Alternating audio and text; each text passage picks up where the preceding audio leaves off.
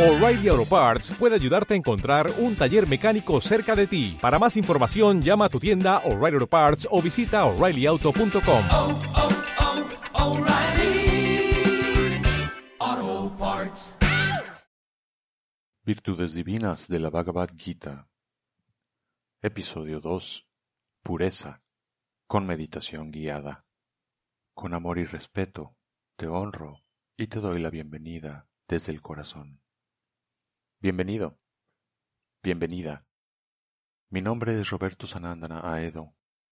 He sido practicante de un sendero espiritual basado en las escrituras sagradas del yoga durante tres décadas. Conduzco talleres de desarrollo por medio de la psicología occidental, la filosofía del yoga y el budismo, y por supuesto, la meditación. Soy también autor del libro Buda, Ganesh y Freud jugando el juego de la iluminación. Es un gusto y un honor que me acompañes. Durante aproximadamente 20 minutos y a lo largo de 26 episodios, estamos estudiando juntos un elemento esencial de una de las más importantes y famosas escrituras del yoga, la Bhagavad Gita. Después de la sección de estudio, te guiaré en una meditación en la que internalizaremos lo escuchado y aprendido en este episodio. Esa es la mecánica para cada episodio, ajustando de manera específica al tema de cada episodio. ¿Listos? La pureza y la conducta ética son centrales en las enseñanzas de la Bhagavad Gita. Esta escritura enseña la importancia de conducir una vida virtuosa conforme a los preceptos de las leyes divinas, que colectivamente se conocen como Dharma en el yoga y el budismo. Para ayudarnos como buscadores espirituales, la Bhagavad Gita nos ofrece una lista de virtudes divinas que nos ayudan a purificar la mente y el ego, la vida en general. Sin ellas es muy difícil acceder a la luz del ser en el interior. Los Vedas, las máximas escrituras indias, nos dicen que el Creador hizo tres clases de seres en el universo. Demonios, llamados Asura en sánscrito, dioses o Deva, y humanos, y a cada uno le asignó a diferentes esferas de acción. Los asuras son mal puro, los dioses son divinos, y los humanos somos una mezcla de ambos. En el hinduismo, la multitud de dioses son divinos, pero no son las deidades máximas como Krishna, por ejemplo. Los dioses están por debajo de las deidades supremas, son seres que han desarrollado las cualidades objeto de este estudio y por sus buenas acciones han ganado su acceso a esa esfera. Para que te sea más fácil visualizar esto último, te ofrezco un símil que no es exacto, pero que te puede dar una idea más o menos adecuada. Los dioses hindús son más o menos equivalentes a los santos católicos. Seres que no están al nivel de Jesús, por supuesto, pero que han desarrollado cualidades en sí mismos que les hacen sobresalientes y particularmente venerables por alguna característica en particular. En el hinduismo, cuando desarrollas estas virtudes en ti mismo, tienes acceso al mundo de los dioses, que en el cristianismo sería equivalente a ir al cielo al morir. Es solo que en el hinduismo el cielo nunca es el objetivo. La meta única y verdadera es establecerte en el estado de conciencia del Ser Supremo, a lo que llamamos iluminación. Para lo cual, evidentemente, un primer paso sería desarrollar estas virtudes al máximo en cada uno de nosotros. Así que la segunda virtud divina que enlista el Señor Krishna en la Bhagavad Gita es pureza, en sánscrito sattva samshuddhi o solo sattva. Para que una persona se pueda considerar un verdadero aspirante espiritual en esta doctrina, su vida, acciones, palabras y pensamientos deben tener predominantemente sattva, sattva, pureza. La pureza entonces es la base de todos los yogas que conducen a la liberación. ¿Hay alguna manera en que podamos entender la pureza sin verla como algo que esté completamente fuera de nuestro alcance? ¿De qué manera la podemos hacer accesible ahora mismo a nuestras circunstancias? ¿Cómo la podemos entender? Empecemos por hablar de lo que significa y la dividiremos en sus diferentes partes. Una parte es pureza de la mente, y otra es pureza del corazón. Pureza es transparencia a la verdad, es estar libres de las distorsiones del apego y la aversión. Apego y aversión son conceptos esenciales del yoga a los que recurro prácticamente en todos mis escritos, pues son las dos vías hacia la impureza. Al final de esta sección de estudio volveremos un poco más a estos puntos. En términos prácticos, pureza es la manera en que conducimos nuestra vida. Significa renunciar a hacer trampas, engañar, transar a la gente. Es renunciar a la hipocresía, la falsedad, la mentira en nuestras interacciones con la gente. Realizar nuestras actividades con honestidad, integridad, con un corazón limpio, cada vez que el dependiente de una tienda cometió un error, dándote más cambio del que te correspondía y se lo devolviste, actuaste con pureza. Cada vez que te rehusaste a cobrar de más o aprovecharte de la ignorancia, el descuido o la necesidad de alguien, actuaste con pureza. Sin embargo, muchas veces nuestras acciones parecen virtuosas, pero la intención detrás de nuestras acciones no lo es tanto. Realizamos acciones porque queremos obtener algo. En las escrituras esas acciones carecen de pureza. Pueden ser buenas, pueden ser virtuosas, pero no son puras. Así que estos son ejemplos prácticos, pero hay algunos aspectos menos intuitivos en la pureza, como puedes ver. Uno de ellos, eh, referente a la pureza de la mente, es pensar bien de ti y de los demás, pues en ello va tu reconocimiento de la verdad de quién tú eres y de quiénes son los demás en realidad. Una causa importante del sufrimiento humano proviene de pensar mal de uno mismo, y pensar mal de los demás es igual de dañino. Observa tus reacciones y tus pensamientos. ¿Consideras que el mundo está poblado por gente que no vale la pena? ¿Consideras que la gran mayoría de las personas son deshonestas, malvadas, tramposas, desleales, dañinas? ¿Sientes temor de la gente? No estás solo. La mayoría de las personas tiene estas ideas, en mayor o menor medida, aun cuando siendo honestos, no tenemos evidencia para ello. En el mundo existen personas malvadas. Existe la deshonestidad, el deseo de aprovecharse de los demás, la creencia de que la única manera de progresar es pasando por encima de otros. Es también cierto que muchas personas suponen que los demás no son tan eficientes, ni tan inteligentes, ni tan productivos, como ellos mismos, por lo que no ofrecen mucho respeto. De igual forma, existen personas que parecen disfrutar de lastimar a los demás, emocional, física o psicológicamente. Es innegable que existen tales personas, pero son una minoría. Solo parecen ser mayoría porque los medios de comunicación y las redes sociales los han vuelto omnipresentes. Todo el mundo habla de ellos, la gente publica y comparte y vuelve a publicar y vuelve a compartir noticias nefastas con la premisa de avisar a la gente para que se protejan. Pero lo único que logran es difundir miedo. La mayoría de las personas en este mundo, sea cual sea su raza, nacionalidad, género, fe, ideología o edad, viven con la meta central de brindar la mejor vida posible a sus seres queridos. En ese contexto, si algo hacemos mal, si algo nos aleja de la pureza, es que casi todos amamos solo a unas cuantas personas, solo servimos a unas cuantas personas, solo nos preocupamos por los pocos cercanos de nuestro círculo social. Las personas solo quieren que las dejen en paz, en paz para tener una vida tan tranquila y agradable como les sea posible, y sienten miedo de ti en la misma medida que tú lo sientes por ellas, en la misma medida en que tú lo sientes ante ellas y piensan de ti lo mismo que tú piensas de ellas. Una forma de cultivar la pureza es haciendo el compromiso de pensar bien de la gente. Acepta que es posible que la vasta mayoría de los seres humanos en este planeta quiere las mismas cosas que tú y las personas están dispuestas a ir tan lejos como tú para conseguirlas. ¿Qué tan lejos estás dispuesto a ir tú? Si tú no estás dispuesto a robar, matar, engañar, manipular a la gente para satisfacer tus metas, ¿por qué crees que los demás sí lo están? ¿Será que tú eres el único bueno en esta película? Y hablando de películas, una de las principales razones por las que pensamos mal de la gente son nuestras fuentes de información.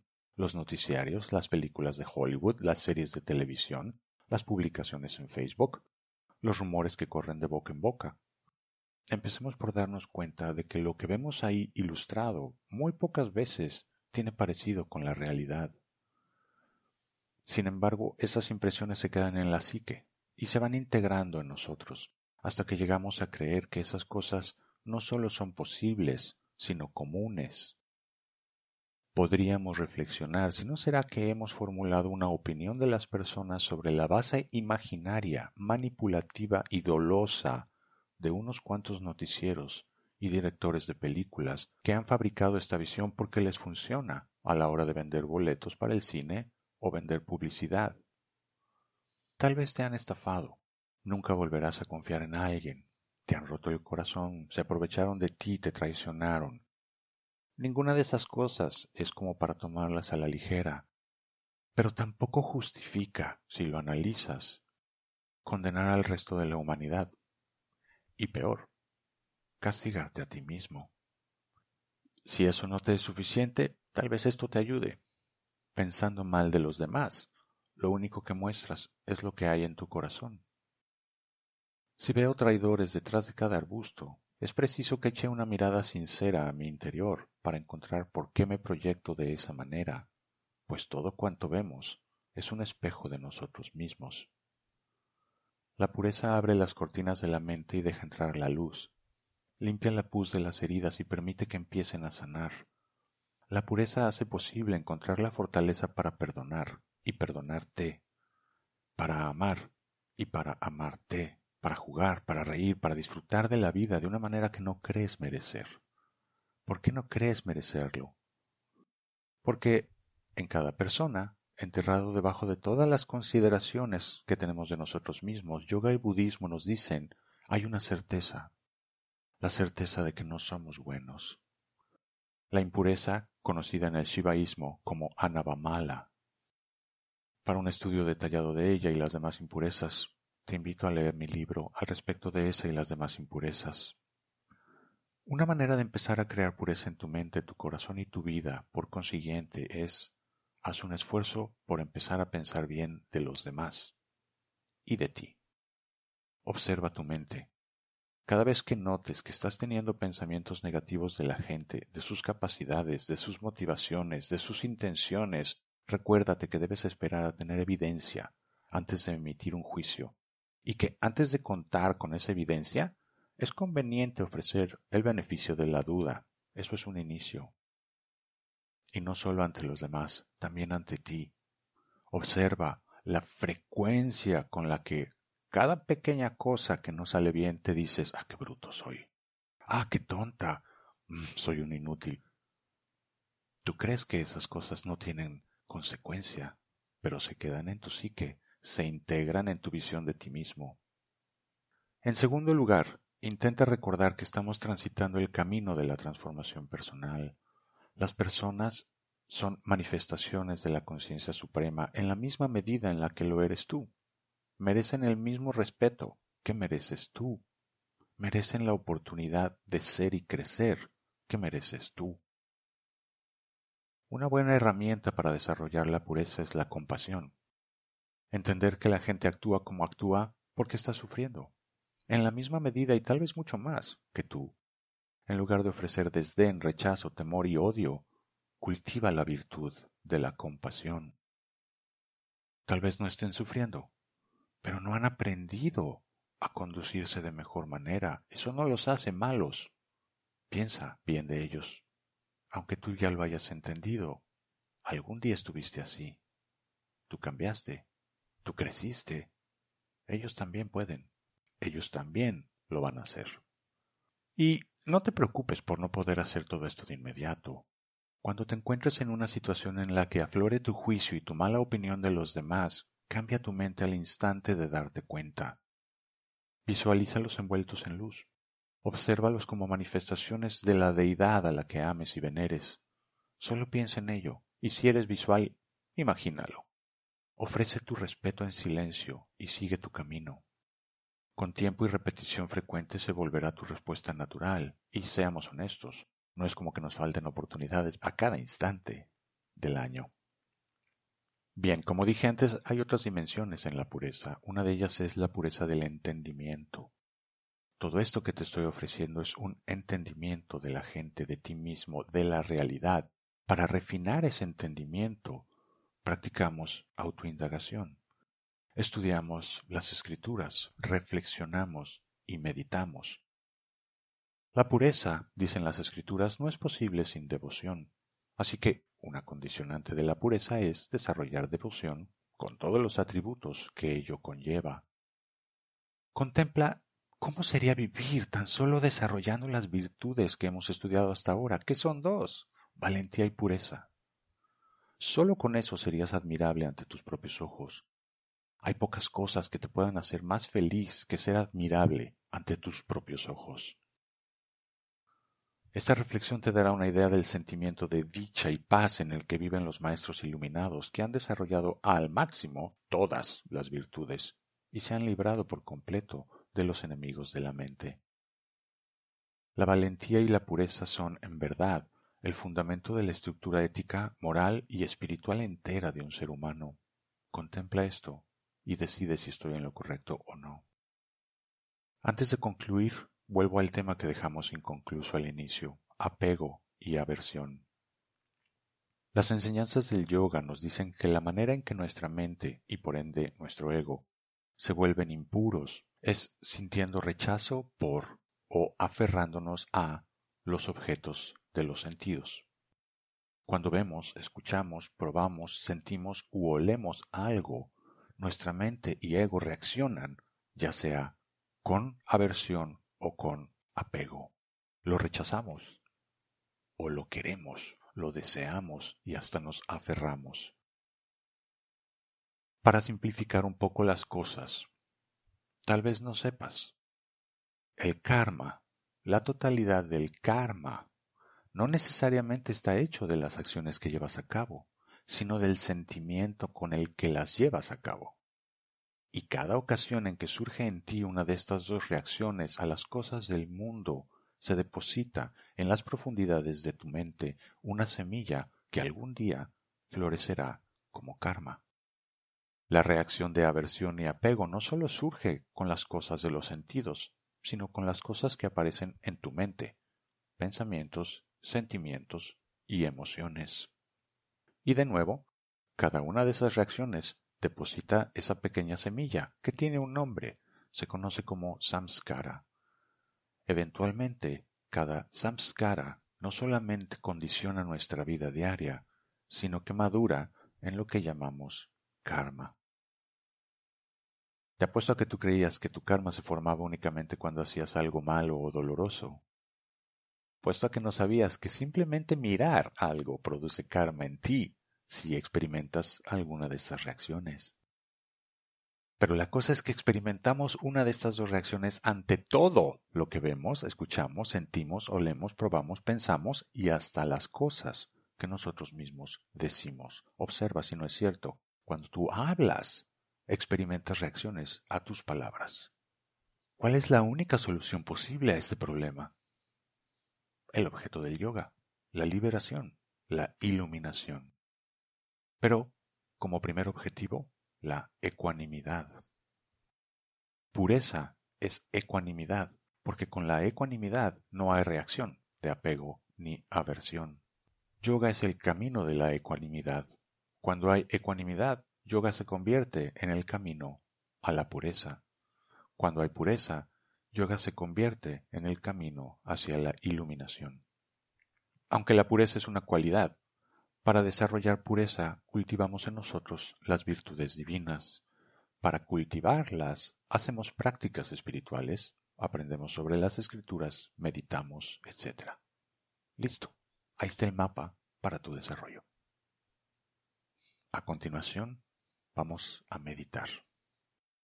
Si escuchaste el episodio 1 de esta serie, reconocerás las instrucciones para meditar. Por el momento no las voy a cambiar hasta que cada uno las haya interiorizado y se sienta cómodo implementándolas por sí mismo sin guía. Si lo necesitas, haz una pausa en el audio ahora para prepararte. Toma la postura más cómoda para ti para la meditación. Recuerda que puedes meditar en la alfombra o en el piso con las piernas cruzadas, o puedes hacerlo sentada en una silla. Ambas opciones son igualmente válidas. Si estás en una silla, coloca las plantas de tus pies en el piso paralelos entre sí y tomando la separación natural de tu cadera como referencia. Tu espalda no tiene que estar asentada contra el respaldo, sino firme y recta, pero manténla relajada. Si estás en la alfombra o en el piso, asegúrate de que tus rodillas estén a la altura de tu cadera o ligeramente por debajo, pero que tus rodillas no estén más arriba de la línea de tu cadera, de tus ingles, pues eso empuja tu tronco hacia atrás y te resta estabilidad. Relaja los hombros, Relaja los músculos de todo tu cuerpo. Recorre tu cuerpo con la mente y busca sitios en donde se acumula la tensión y solo respira pensando en ellos y relaja esa parte. Tus hombros están rectos, firmes, pero no tienen que estar completamente estáticos como los de un soldado. Solo cuida que no se encorven. Tus brazos están relajados, las manos posadas sobre los muslos. No es necesario que te estires para colocar las manos en tus rodillas. Puedes mantener los ojos abiertos o cerrados mientras escuchas estas instrucciones, pero si cierras los ojos, mantente presente. Puedes colocar tus manos en Chin Mudra, un gesto en el que los dedos pulgar e índice de cada mano están en contacto a tu gusto, la palma puede ir hacia arriba o hacia abajo, es indiferente. También puedes colocar las manos en un mudra llamado Dhyan Mudra. Las manos palmas arriba, una sobre otra, posadas sobre tu regazo. Y respira. Mientras respiras, Haz un suave esfuerzo por vaciar tu mente. Evita cualquier pensamiento que surja. No tienes que expulsar tus pensamientos, simplemente no les des atención. Enfócate en el sonido de mi voz y respira. Inhala lenta y profundamente hasta llenar los pulmones. Sostén el aire por dos o tres segundos según te sea cómodo. Exhala lentamente hasta vaciar los pulmones. Sostén tu respiración tres o cuatro segundos según te sea cómodo. Vuelve a empezar. Inhala. Deja que se vaya toda preocupación. Sostén. Y exhala. Siente cómo te abandona la tensión. Todo está bien. Todo está perfecto. Haz estas respiraciones dos o tres veces más a tu propio ritmo. Inhala profundo, sostén, exhala largo, sostén. Observa cómo al respirar conscientemente de esta manera, tu mente se empieza a tranquilizar, se aquieta, relajarte se vuelve posible, esto es algo que no solamente es preparatorio para la meditación, es un ejercicio para todo tu día. Es algo que puedes hacer en cualquier momento y casi en cualquier lugar. Siéntate, pon tu espalda recta, cierra los ojos y respira. Lleva tranquilidad a tu día de manera consciente.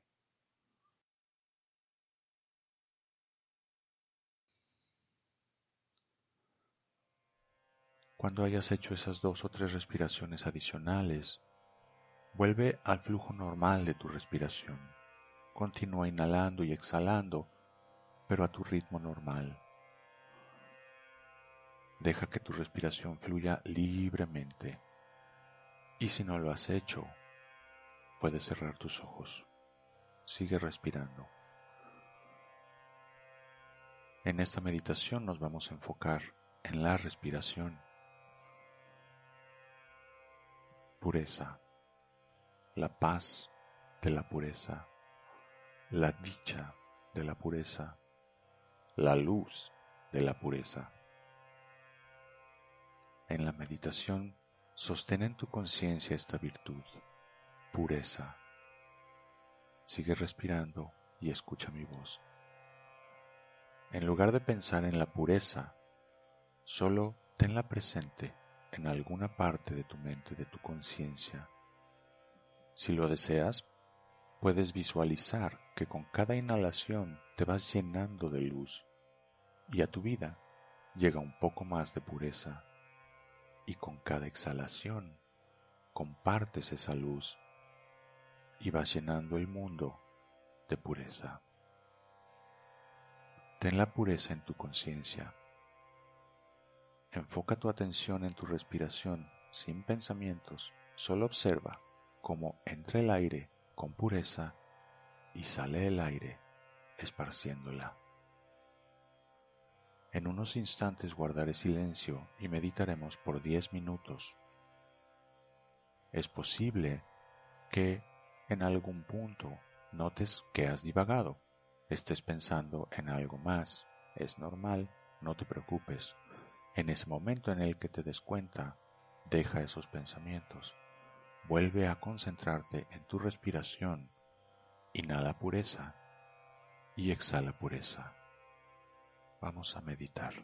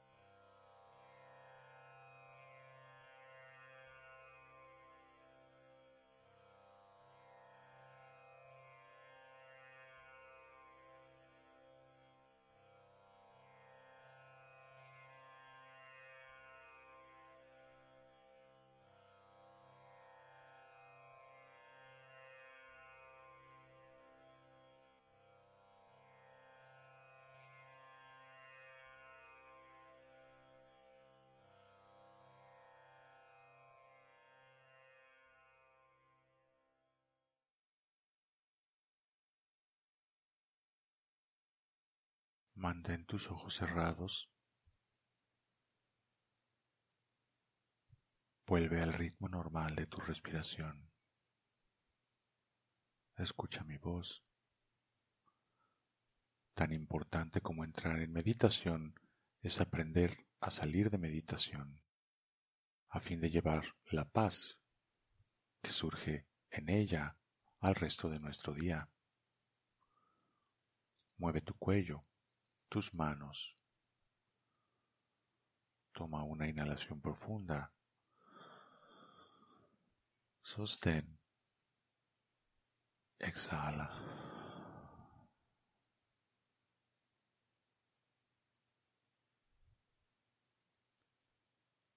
En los próximos días, date unos minutos para volver a escuchar este podcast o por lo menos practicar este ejercicio de meditación una vez al día. Al volver a escuchar encontrarás que tu atención se centra en diferentes aspectos a los que se ha centrado el día de hoy, y ese es el valor de volver a escuchar. Lleva esta práctica de meditación a tu vida, a tu vida diaria. Poco a poco, conforme avancemos por el resto de los episodios, iremos incrementando la duración de nuestra meditación. En uno o dos días, cuando estés listo, te invito a acompañarme en el tercer episodio de esta serie. Gracias por escuchar. Con amor y respeto te honro y te doy la bienvenida desde el corazón. Bendiciones.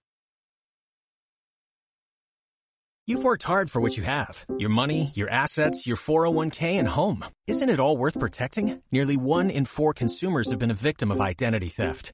Lifelock Ultimate Plus helps protect your finances with up to $3 million in reimbursement.